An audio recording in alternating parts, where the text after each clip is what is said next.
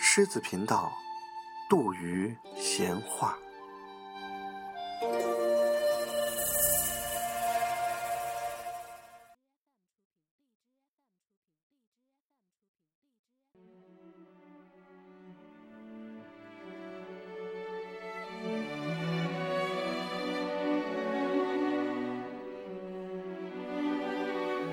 文字生涯，作者让·保罗·萨特，翻译沈志明，播音唐奥丁。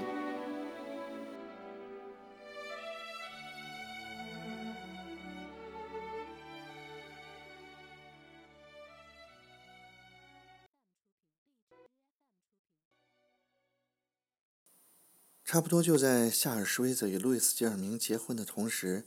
一个乡村医生娶了佩利古的一位大财主的女儿，在凄凉的提维尔大街的药房对面安家落户。新婚的第二天，萨特大夫突然发现岳父原来身无分文，一气之下四十年没跟妻子说话。在饭桌上，他以手势和动作表达思想，妻子管他叫“我的寄宿生”。不过，他跟妻子仍旧同睡一张床，往往间隔一段时间，闷声不响的让他鼓一次肚子。他给他生下两男一女，悄悄生下的这三个孩子名叫让·巴蒂斯特、罗瑟夫和艾兰娜。艾兰娜很晚才出嫁，嫁给一个骑兵军官。这位军官后来得了疯病。罗瑟夫在轻骑兵服役，但很快就退伍，寄居在父母家。他没有职业。父亲沉默寡言，母亲乱叫乱嚷。他在两面夹攻之下变得口吃了，从此一生吐词困难。让巴蒂斯特早想进海军军官学校，为的是要看大海。他当上海军军官后，在交趾之那儿得了疟疾，病得力竭体衰。一九零四年，他在色堡认识了安娜·玛丽·水泽，征服了这个没人要的高个儿姑娘，娶她为妻，并飞快地让她生下一个孩子，这就是我。从此，他便想到死神那里求一个栖身之地。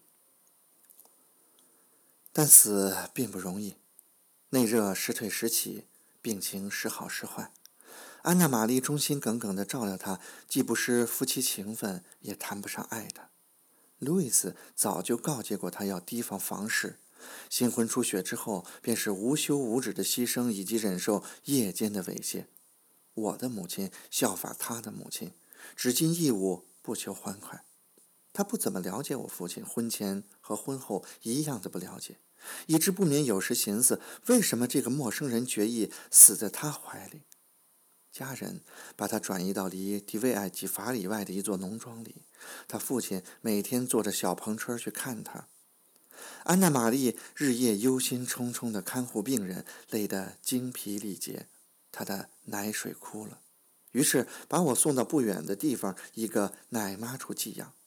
我一心一意地等死，因为闹肠炎，或许因为抱恨含冤。我母亲时年二十岁。既无经验，又无人指点，在两个奄奄一息的陌生人之间疲于奔命。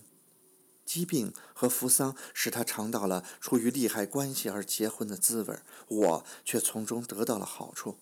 那时候，做母亲的自己哺育，而且喂奶的时间很长。要不是我们父子同时病危，我说不定会因断奶晚而遭受磨难。由于生病，我不得不九个月就被强行断奶。发烧以及发烧所引起的迟钝，反倒使我对联系母子的期待突然剪断，毫无感觉。我投入了混沌的世界，这个世界充满了单纯的幻境和原始的偶像。我父亲一死，安娜·玛丽和我，我们突然从共同的噩梦中苏醒过来。我的病好了，而我们母子之间却产生了一桩误会。他带着母爱重新养育他从未真正离开过的儿子，而我却在一个陌生女人的膝盖上重新认识了母亲。安娜·玛丽既无金钱又无职业，决定回娘家生活。但我父亲毫无道理的气势使史威子一家愤愤不平。他简直像是休妻。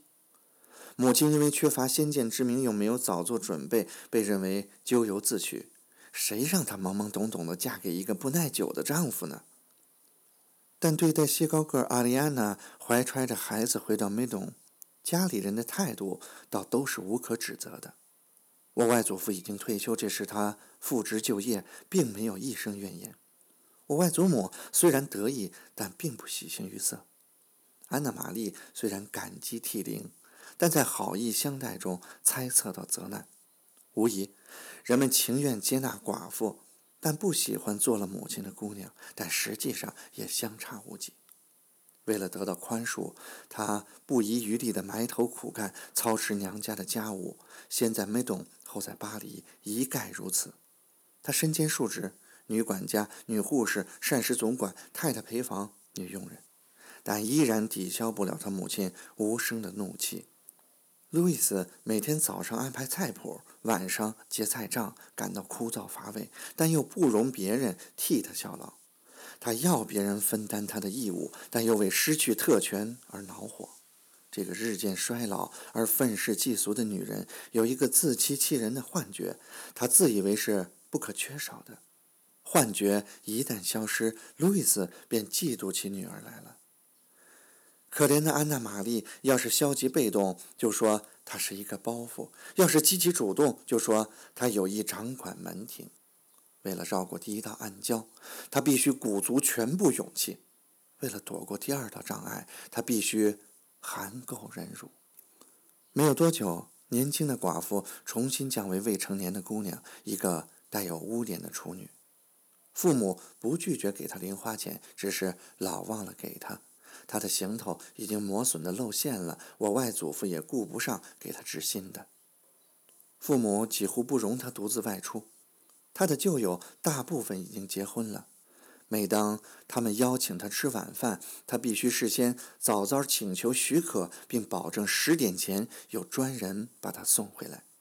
这样，晚饭吃到一半，主人就得起身离开桌子，把他护送到车上。